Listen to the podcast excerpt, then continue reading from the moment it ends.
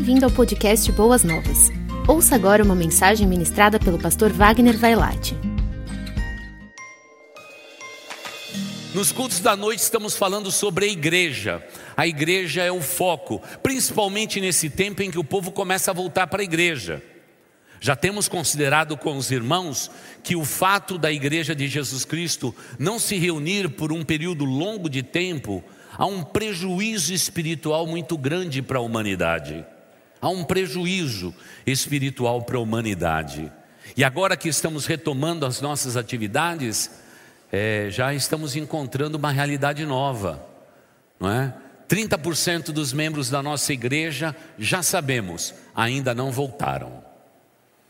Não é? Talvez você esteja em casa dizendo, pastor, é melhor te assistir comendo pipoca tomando Coca-Cola. Isso é um pecado, hein? 30% dos membros desta igreja não retornaram ainda.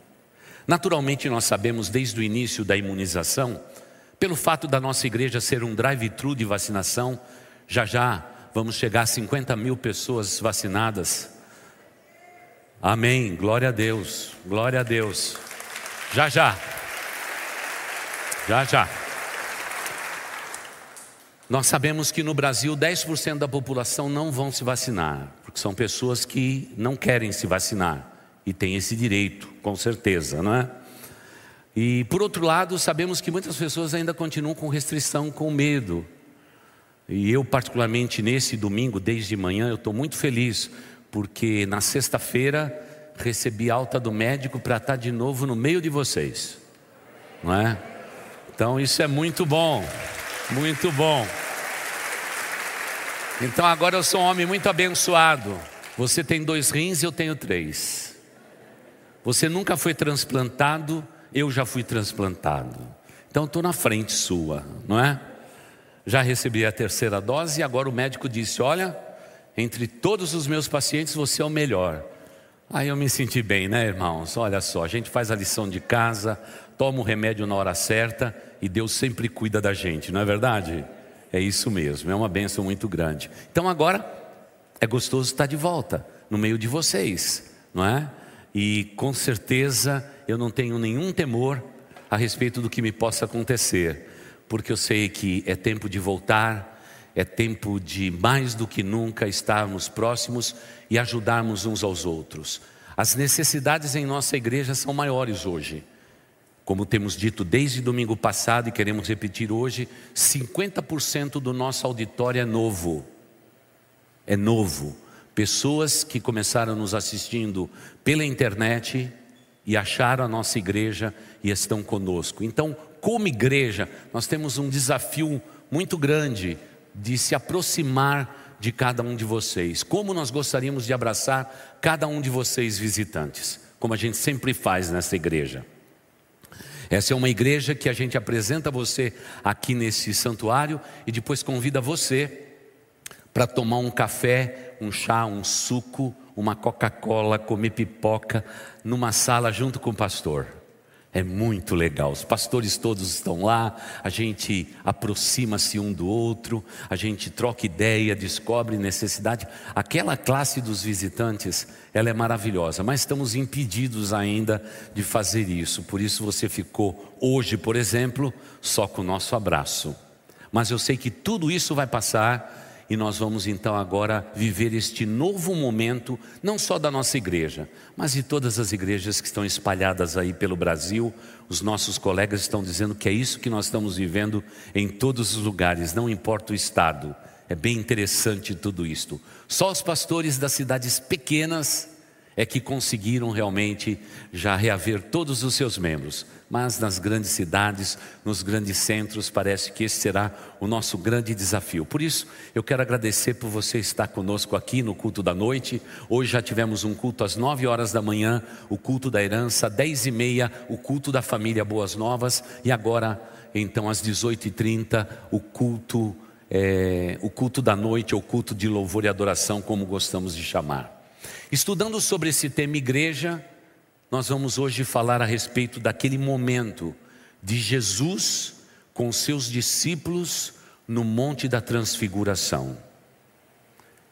Todos os estudiosos são unânimes que o fato de Jesus Cristo ter separado alguns dos seus discípulos e levá-los até o alto daquele monte, e na presença deles, mas acima de tudo na presença do próprio Deus, eles ter se transfigurado. Mas logo ele aponta para a sua igreja pequenina que estava diante dele. O que nós precisamos fazer e o quanto, como igreja, como corpo de Cristo, nós precisamos ser úteis. Por isso, vamos ao texto bíblico. Mateus capítulo 17, os versículos de 1 a 8, vamos ler só esses versos. Mas você que tem aí a sua Bíblia digital, acesse a sua Bíblia. Você que trouxe a Bíblia física, apanha aí a sua Bíblia. Eu gosto mais da Bíblia física, viu? Porque aqui a gente risca e rabisca a gente anota tudo, a gente faz asterístico, a gente deixa tudo anotadinho, viu? Seria bom se você pudesse deixar toda a tecnologia de lado por algum tempo, né? É, é claro que eu não vou fazer isso agora, né? Mas se eu pudesse, eu pediria que você pegasse o seu celular, né? E jogasse tudo para a direita na tela de abertura do seu celular, só para dar uma espiadinha, para ver quantas horas você fica no celular. A gente consegue ver isso. E agora eu pergunto: quanto tempo você passa com a, tua, a Bíblia, a palavra de Deus na tua mão? Eu acho que tem alguma coisa errada com o povo de Deus nesse tempo. Nós estamos mais interessados em redes sociais, do que a palavra do nosso redentor que vive e vive para sempre. Tome cuidado, meu irmão. Tome cuidado, porque às vezes o mundo nos ocupa demais para que nós não sejamos abençoados por Deus. E se você está ocupado demais com as redes sociais, talvez você não esteja sendo abençoado por Deus como Deus gostaria. Você precisa beber da fonte certa. E a fonte é, inconfundível é a água viva que procede da palavra do nosso Deus. Em Mateus capítulo 17, os versículos de 1 a 8 diz assim: Seis dias depois, anote isso, seis dias depois, Jesus tomou consigo Pedro, Tiago e João, irmão de Tiago, e os levou em particular a um monte Ali ele foi transfigurado diante deles. Sua face brilhou como o sol, e as suas roupas se tornaram brancas, como a própria luz, ou como a luz. Naquele mesmo momento apareceu diante deles Moisés e Elias, conversando com Jesus. Então Pedro disse a Jesus: Senhor, é bom estarmos aqui. Se quiseres, farei três tendas: uma para ti, uma para Moisés e outra para Elias. Enquanto ele ainda estava falando, uma nuvem resplandecente os envolveu, e dela saiu uma voz que dizia: Este é o meu filho amado em que me agrado, ouçam-no, ou a ele ouvi. Ouvindo isso, os discípulos prostraram-se com o rosto em terra e ficaram aterrorizados. Mas Jesus se aproximou, tocou neles e disse: Levante-se, não tenham medo. E erguendo eles os olhos, não viram mais ninguém a não ser Jesus. Amém. Querida igreja, esse texto é tão conhecido tão conhecido. Esse é o único texto em que há um silêncio das tarefas de Jesus Cristo. Parece que alguns dos evangelhos sinóticos, aqueles que são idênticos, não é? É Mateus, Marcos, Lucas e João, eles fazem uma pausa no ministério terreno de Jesus Cristo por seis dias, por alguma razão que até hoje os estudiosos estão ainda se aprofundando em estudo para saber o que houve. Por isso, essa palavra inicial, seis dias depois do último acontecimento, Jesus separa alguns dos seus discípulos e vai para o monte, o monte chamado da Transfiguração. É interessante. Talvez a gente possa pensar o que aconteceu nesses seis dias. Claro que a vida continuou, tudo continuou. Mas, inspirados como foram por Deus, eles disseram: Olha, seis dias depois do acontecimento último, ele fez questão de tomar para si alguns dos seus discípulos e levá-los ao alto de um monte. E ali, a face de Jesus Cristo, a veste de Jesus Cristo se tornou resplandecente, poderosamente resplandecente. Uma imagem que o mundo não consegue entender. Porque a língua que Deus escolheu para revelar, quando fala dessa transcendência, dessa resplandecência, desse brilho intenso, ela só usa superlativos, que a gente não consegue encontrar correlatos em nenhuma língua existente no mundo. Não há. A palavra usada tem que ser esta mesmo. Ele se transformou diante deles. Não tem outra palavra. Porque é um, superlativo que a gente não consegue alcançar na língua, na língua grega. Não dá para alcançar. Tamanha foi a magnitude do que aconteceu naquele lugar. Talvez a grande pergunta que tenhamos a fazer é por que Jesus Cristo tomou alguns consigo? Por que, que ele não levou todo o grupo? Nós aprendemos um princípio aqui, que Jesus Cristo sempre escolhe as pessoas certas para eventos certos. Para mim, se eu fosse Jesus, eu levava logo os doze. Principalmente porque Jesus já sabia o que ia acontecer. Haveria um encontro onde que leis e profetas e Jesus Cristo representando uma nova aliança estariam num só lugar. E eles manteriam um diálogo entre eles, falando a respeito de lei, profeta e a nova aliança. É incrível. É incrível. Quando a gente pensa nisso tudo e a gente que gosta da Bíblia e teologicamente pensa, a gente diz: isso é inacreditável. Juntar no mesmo espaço físico, nos mesmos metros quadrados, um homem representando a lei, Moisés. Elias, um homem inacreditável, representando os profetas. E diante deles, o próprio Filho do Deus vivo. Que encontro magistral. Talvez seja por isso que Jesus não separou todos. Porque provavelmente se levasse todos, cada um teria uma ideia a respeito daquilo. Porque nós seres humanos somos assim. Quando a gente não sabe explicar alguma coisa, a gente inventa uma explicação. Você já viu brasileiro aprendendo uma outra língua? Quando ele não sabe o que falar, ele, ele inventa uma palavra. Nós somos assim. Seria provavelmente muito complexo. Mas Jesus fez questão de levar alguns que naturalmente, depois daquela cena, se tornariam líderes, se tornariam líderes entre esse grupo. Então, isso nos leva a perceber que Deus sempre chama alguns no meio da multidão. Talvez você esteja aqui e Jesus Cristo já esteja tocando no seu coração e dizendo a você: Eu quero você para essa obra, eu quero você para esse ministério, eu quero você como um voluntário na igreja atuando nesta área, porque onde a palavra de Deus é aberta e compartilhada, o Espírito Santo de Deus toca como quer no coração das pessoas. E dentre uma multidão, alguém nesta noite será tocado de uma maneira especial. Pode ter certeza disso. Acontece todo o tempo.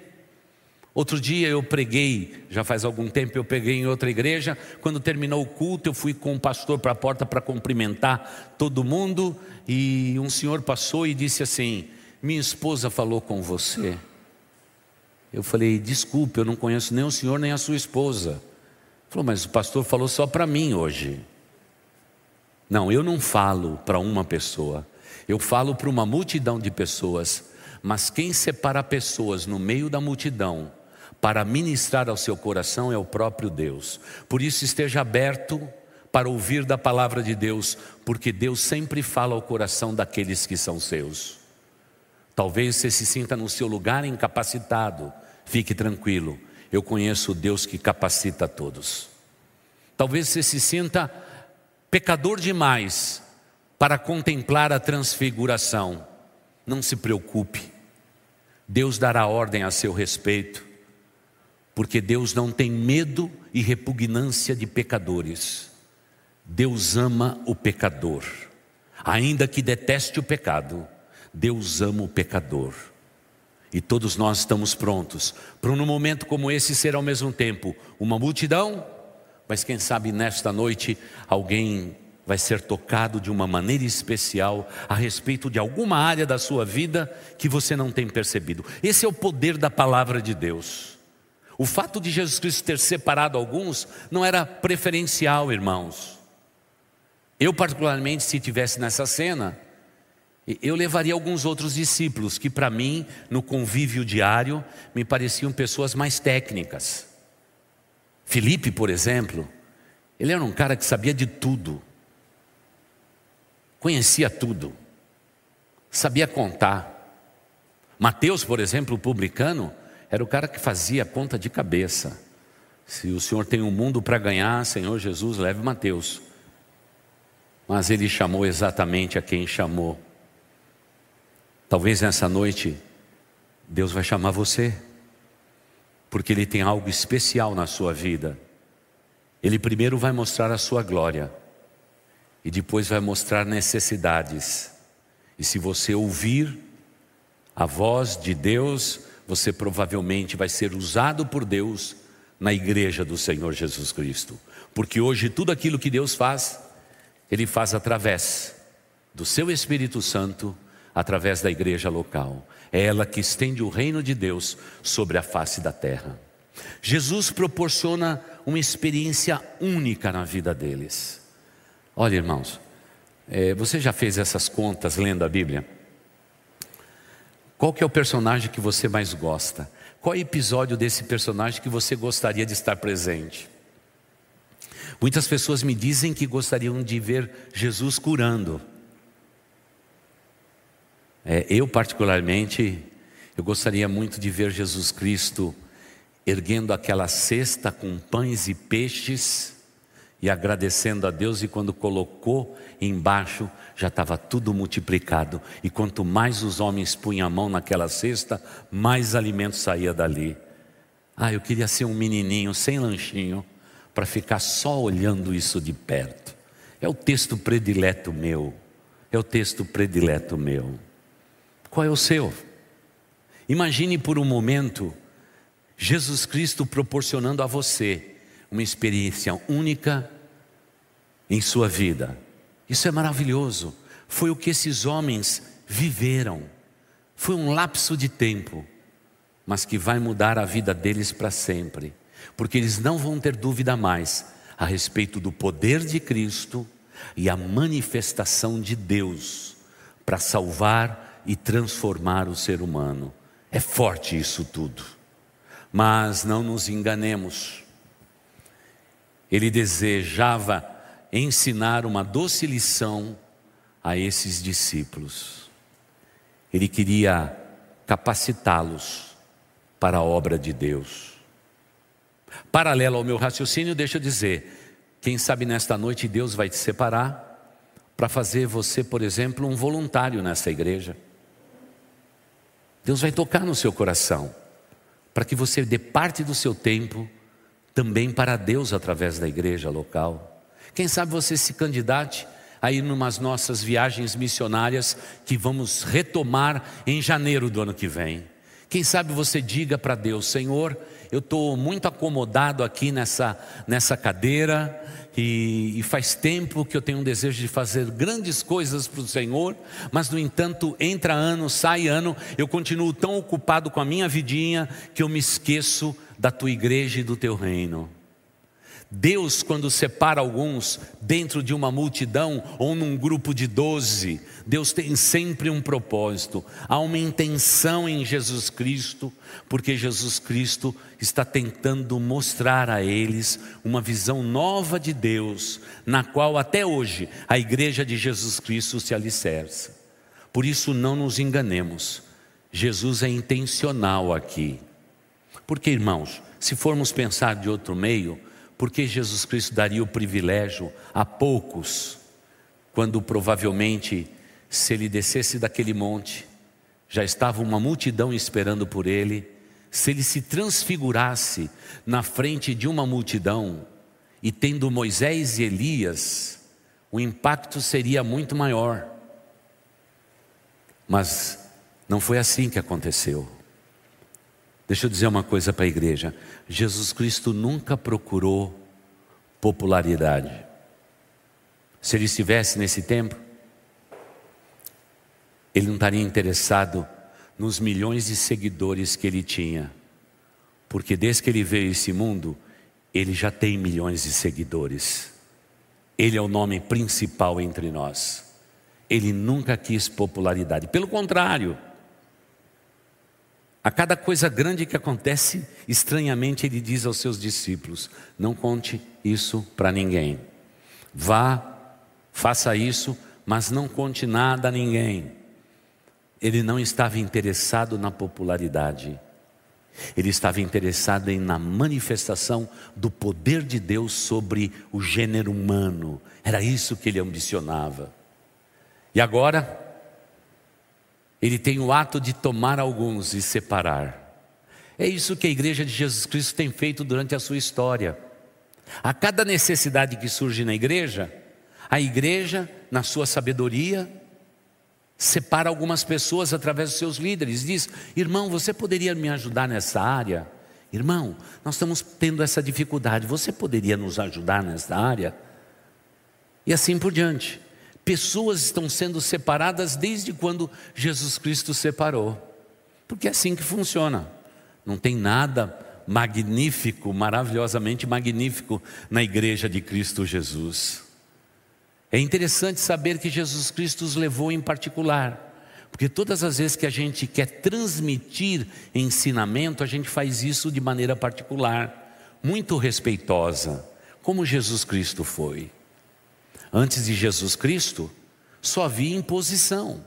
Os reis davam ordens, os juízes decretavam leis. Cabia à humanidade só obedecer, mas não agora com Jesus Cristo. Jesus Cristo separa alguns, compartilha com eles a sua glória e diz: Vamos descer do monte, porque temos muito trabalho a realizar. É muito lindo quando a gente percebe o ministério terreno de Jesus. Claro que no meio disso tudo, além de separar pessoas, levá-los em particular, tem a transfiguração, que é magnífica. Esse momento teria que existir no plano da revelação de Deus. Teria que existir. Então Deus escolhe exatamente esse momento para que Jesus Cristo tenha um encontro Segundo a tradição, é como se fosse mais ou menos assim. Quando Moisés e Elias, lembrando que há uma discussão a respeito da morte de Moisés e de onde o corpo dele foi colocado, segundo Judas. Elias, ele foi transladado num carro de fogo. Há quem diga que os dois não experimentaram da morte. Tanto é que, como dissemos hoje cedo, Há um grupo que acredita que as duas testemunhas serão Moisés e Elias, e há um outro grupo de pessoas, como eu, que creio que será Enoque e Elias, as duas testemunhas. A ideia que se tem é que Jesus Cristo está no ponto alto e que Moisés e Elias estão num ponto mais baixo desse monte. Isso nos dá a dica de quem é maior nas Escrituras é o Senhor Jesus Cristo. Ele tem um nome sobre todo nome, onde leis, profetas, reis, domínios têm que estar abaixo dele. É isso que a transfiguração nos ensina. Jesus está num ponto elevado, um pouco mais abaixo deles, os dois. Na mesma hora, Pedro. Quem conseguiria segurar Pedro? Pedro era um sanguíneo, como muitos de vocês. Era um sanguíneo, inquieto.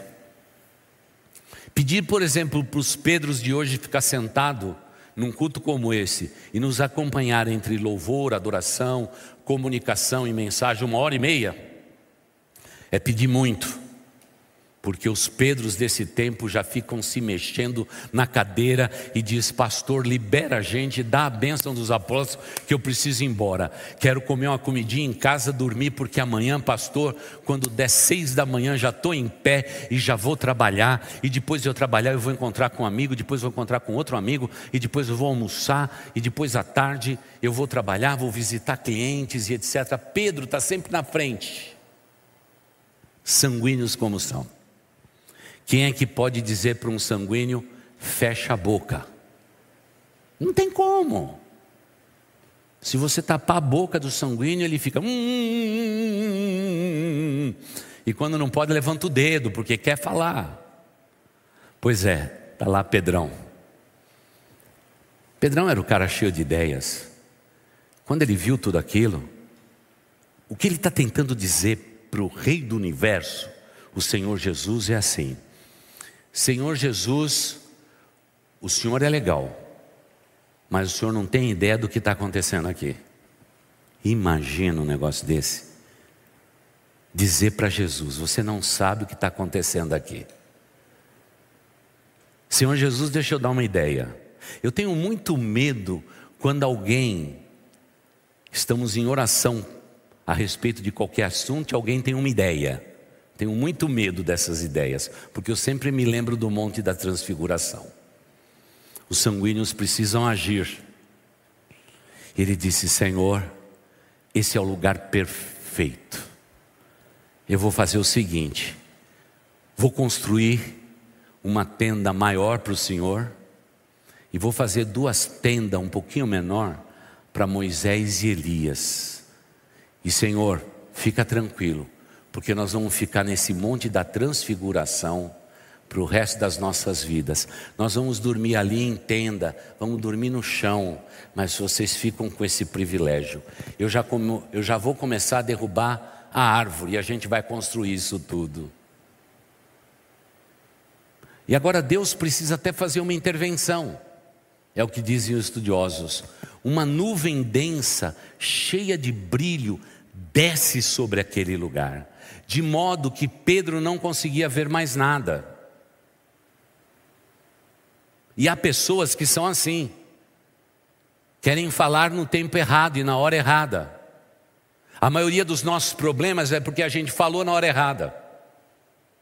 Talvez a maior sabedoria do ser humano é ficar quieto e ouvir mais do que falar. Por isso Deus deu uma boca só para a gente e dois ouvidos, dois abanos, né, que nem os meus, para a gente ouvir duplamente e falar menos, porque palavra que você diz você não consegue voltar para trás.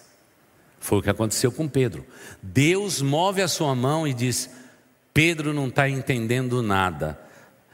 Deus baixa uma nuvem brilhante, cheia de brilho, naquele lugar de modo que provavelmente aqueles homens não poderiam contemplar nem o rosto de Cristo transfigurado, nem as suas vestes brancas, porque aquela nuvem densa envolveu a todos. E agora sai de lá uma voz que diz assim: Este é o meu filho amado. Ou seja, o ponto alto da minha revelação não é a lei, nem os profetas. O ponto alto da minha revelação é Cristo Jesus. Eis o meu filho amado, a ele ouvi. Não é para falar, Pedro. É para ouvir. E talvez o grande desafio que nós tenhamos na nossa vida é aprender a ouvir. Coisa que a gente não faz muito. Vejam hoje, pré-adolescentes, adolescentes e jovens, é difícil eles ouvirem os seus pais. E os seus pais dizem assim: Olha, você não está entendendo, eu preciso te falar uma coisa. Parece que eles tapam os ouvidos para não ouvir. Querido jovem, aprenda a ouvir, principalmente seus pais. Eles não estão ultrapassados, eles estão no centro da vontade de Deus. Eles te geraram em amor, eles sabem o que é melhor para a tua vida e para a tua existência. O dia que você for ao altar e se casar e constituir uma família, você pode fazer a sua carreira solo. Mas até lá, Deus te deu um pai e uma mãe. A eles ouvi, parafraseando o texto que acabamos de mencionar. O ser humano tem uma dificuldade muito grande de ouvir. E o que acontece na igreja de Cristo Jesus?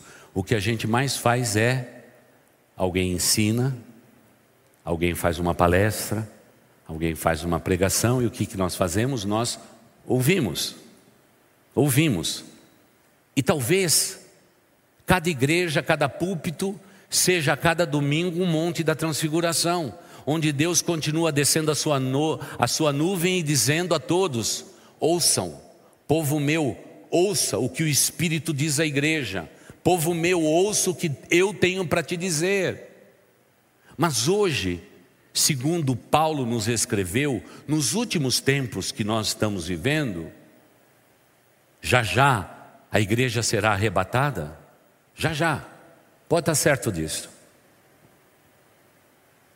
O ser humano tem como comichões nos seus ouvidos e amontoa para si doutrina segundo o seu próprio coração.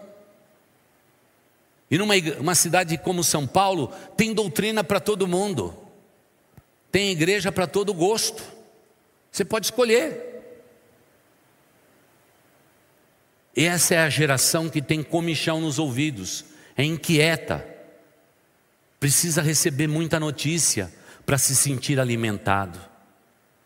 E é verdade, hoje uma criança com 12 anos de idade tem mais informação do que os imperadores romanos tiveram no seu tempo. Sabe mais do que o imperador, pelo tanto de informações que elas recebem. Mas o que adianta tanta informação se nós não temos conhecimento da vontade de Deus. Por isso a igreja de Cristo Jesus continua no mesmo método. Você quer se batizar? Venha ouvir, venha aprender. Você quer se tornar membro dessa igreja? Venha ouvir, venha aprender. Você quer ser usado por Deus de uma maneira especial? Venha ouvir, venha ver isso tudo de perto Deixa Deus falar no seu coração. E a gente começa aqui bem cedo. Hoje você vai buscar o seu filho, sua filha, e ele vai estar lá com um papelzinho na mão, e ali foi a lição desta noite. Estamos ainda com lições. Daqui a algum tempo já teremos à noite o culto infantil, já já. Qual que é o intuito? Ensiná-los a se comportar para viver dentro da igreja? Não.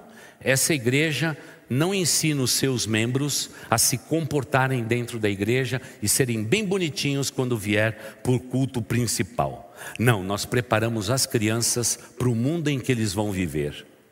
Dizemos de oportunidade, de perigos e de lutas que são iminentes na vida de uma criança, na vida de um menino, na vida de uma menina, preparando-os para a vida. E quando eles forem jovens, vamos prepará-los, sabe para quê? para que eles possam ser os melhores profissionais desta cidade. E é por isso que a gente capricha tanto. É por isso que os nossos jovens hoje são advogados, advogados, médicos, são pessoas ilustres, não é, que nos dão alegria. E agora não faz muito tempo um dos nossos jovens pôde dar o depoimento a respeito do aplicativo que ele desenvolveu e foi um sucesso, e ele disse que ele aprendeu tudo isto na igreja do Senhor Jesus Cristo. E citou a nossa igreja naquele canal de televisão, dizendo ao mundo que ele não estava interessado em dinheiro, o que mais importa para a vida dele são pessoas. São pessoas. Pronto, quando a gente vê isso, a gente diz: deu certo, funcionou. E agora a gente olha para esse texto e a gente percebe também que Pedro teve a sua reação. E Deus respeitou a reação de Pedro. Jesus respeitou a reação de Pedro. Então, se você é um sanguíneo ou uma sanguínea, fique tranquilo. Deus respeita você. Deus não fica corroendo suas unhas porque você tem a sua opinião, teu jeito de ser. Deus sabe que no final os sanguíneos e os Pedros da vida vão entender a sua missão. Agora está encoberto aos seus olhos, mas logo tudo será revelado. Deus tem tempo, Ele sabe, Ele sabe todas as coisas.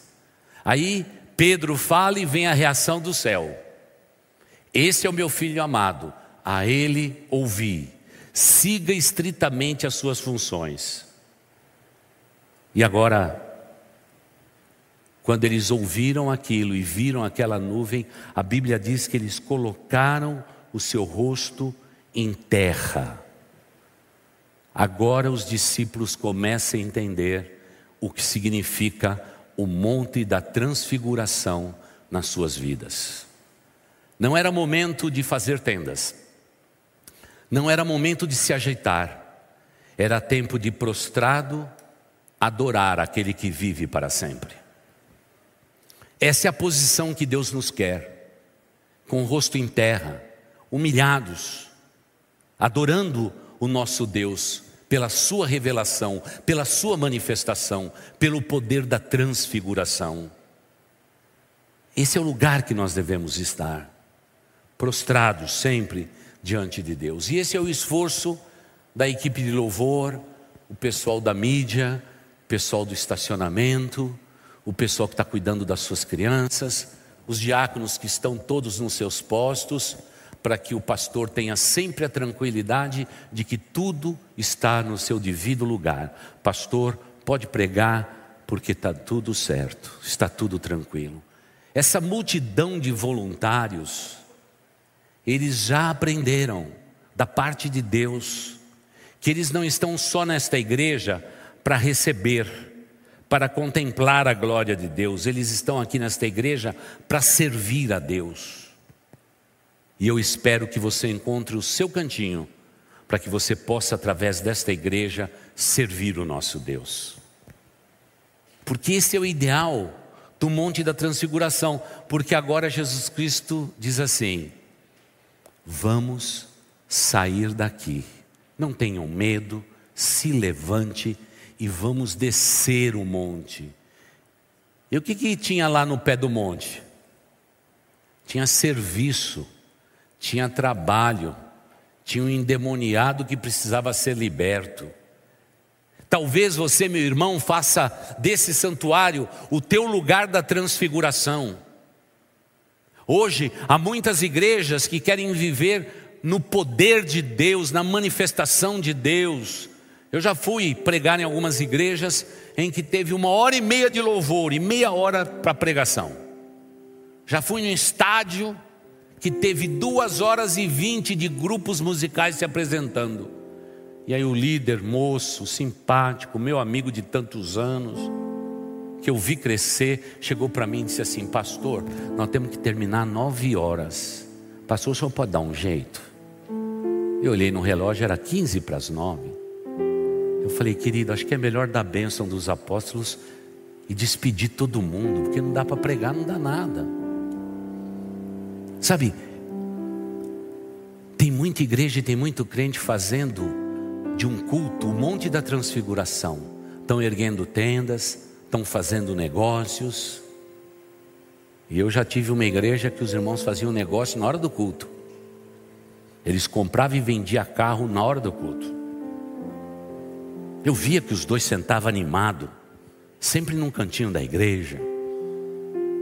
E lá no momento de oração, eu saí do púlpito invocado como eu sou, dei a volta, e essa igreja já me viu três vezes fazendo isso. Eu dei a volta toda e fui lá atrás deles. Eles estavam lá negociando. Não, você, você deixa o Opala e o Camaro e depois a gente conversa. Não, não, não, isso aí não. Se é isso, não. Dentro da igreja. Que coisa. Tem muita gente que faz do horário do culto o seu monte da transfiguração, achando que tendas têm que ser construídas, que a igreja precisa melhorar nisso, melhorar naquilo, melhorar naquele outro e etc. E Deus tem que descer uma nuvem densa e dizer: não é nada disso. Vamos descer desse monte da transfiguração. Ele foi necessário para minha revelação, mas o endemoniado continua lá no sopé do monte. Eu quero uma igreja não no monte. Eu quero uma igreja no chão da fábrica, no mundo em que vivemos, servindo ao Deus Altíssimo. Que cada um de vocês seja um sinal profético de Deus neste tempo. Precisamos fazer a nossa parte. Precisamos fazer a nossa parte. As necessidades se multiplicam tanto e tão intensamente. E eu gosto quando Jesus diz: Vamos daqui, vamos daqui. E agora, no sopé do monte, olhos precisavam ser abertos, demônios tinham que ser expulsos, através de uma obra que o mundo não consegue compreender. É a obra do voluntariado.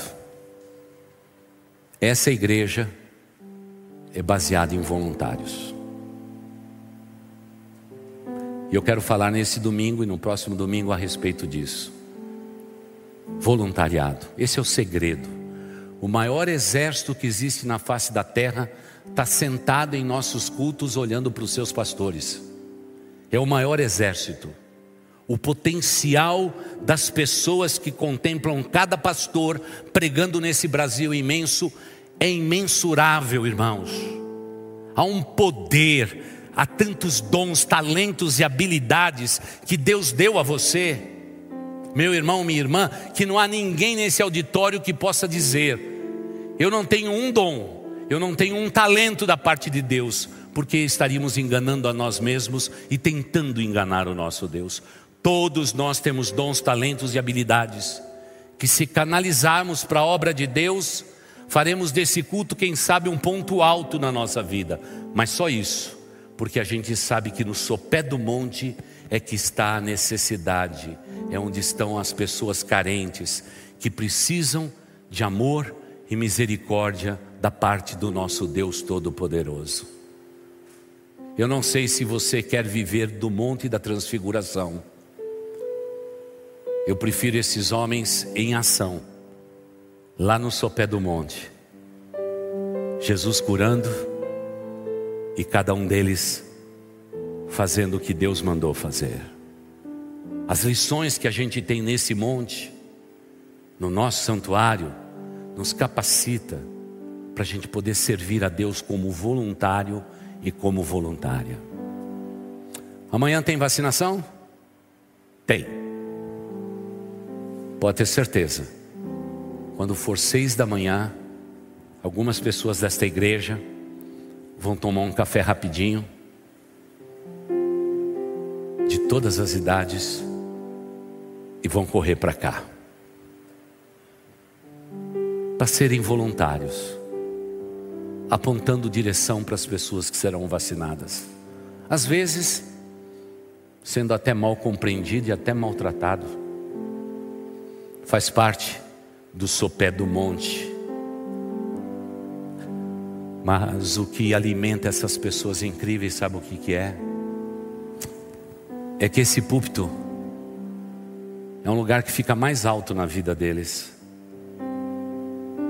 E tudo que cada um de nós pastores fazemos é tocar no seu coração para que você seja ainda melhor nesta segunda-feira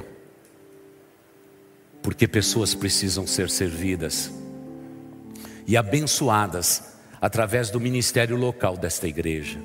E amanhã vai continuar tudo de novo. Nessa semana, na sexta-feira, eu vim aqui. Como é gostoso, irmãos. Como é gostoso a gente pegar um sol na careca. Como é gostoso cumprimentar os nossos vizinhos.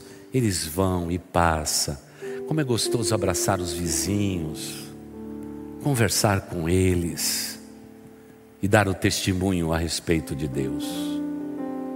Eu creio que eu falei isso no culto das nove da manhã hoje. Não vou repetir aqui. Não sei se falei no culto da manhã, viu? Estou até confuso. É muito culto, né, irmãos? Eu estou pregando em todos eles agora na minha volta, estou até confuso. Se você ouvir repetidamente, não fique ofendido. A gente sempre tratou muito bem os nossos vizinhos. Quando você para na casa deles e aconteceu alguma coisa muito chata, a gente manda flor para a esposa e uma caixa de bombom para ele, para que eles saibam que nossa igreja não está aqui para perturbá-los, mas para amá-los e dar um bom testemunho.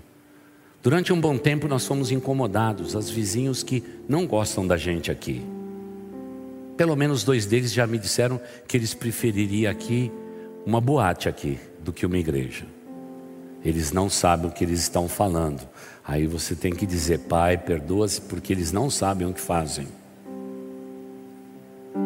Mas essa semana tive uma experiência interessante. Fui entrar na minha garagem Havia carros do outro lado da rua e não tinha como ninguém passar.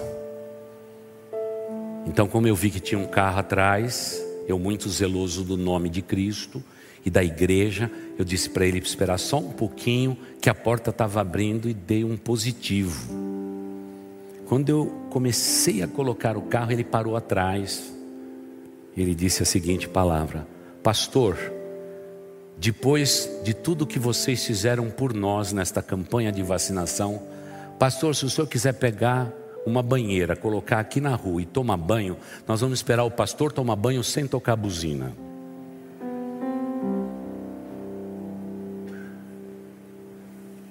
Deus está te convidando hoje a você não só viver dos momentos de glória, de louvor e adoração, mas você está certo de uma coisa: no sopé do monte há uma obra que só pode ser feita por você pelo nome maravilhoso de Cristo Jesus. A obra que Deus deu para você é intransferível. Eu não posso fazer por você. É só você que pode fazer.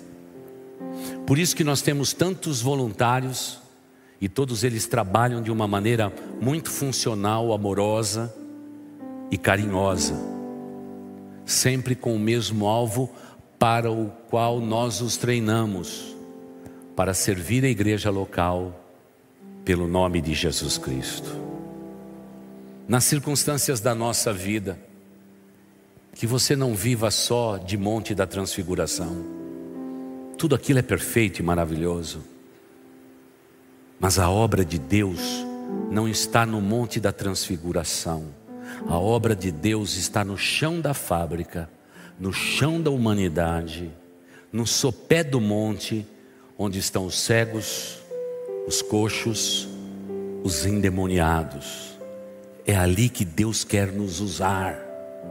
Não faça desse lugar o único ponto de equilíbrio da tua vida há mais do que você possa imaginar para você.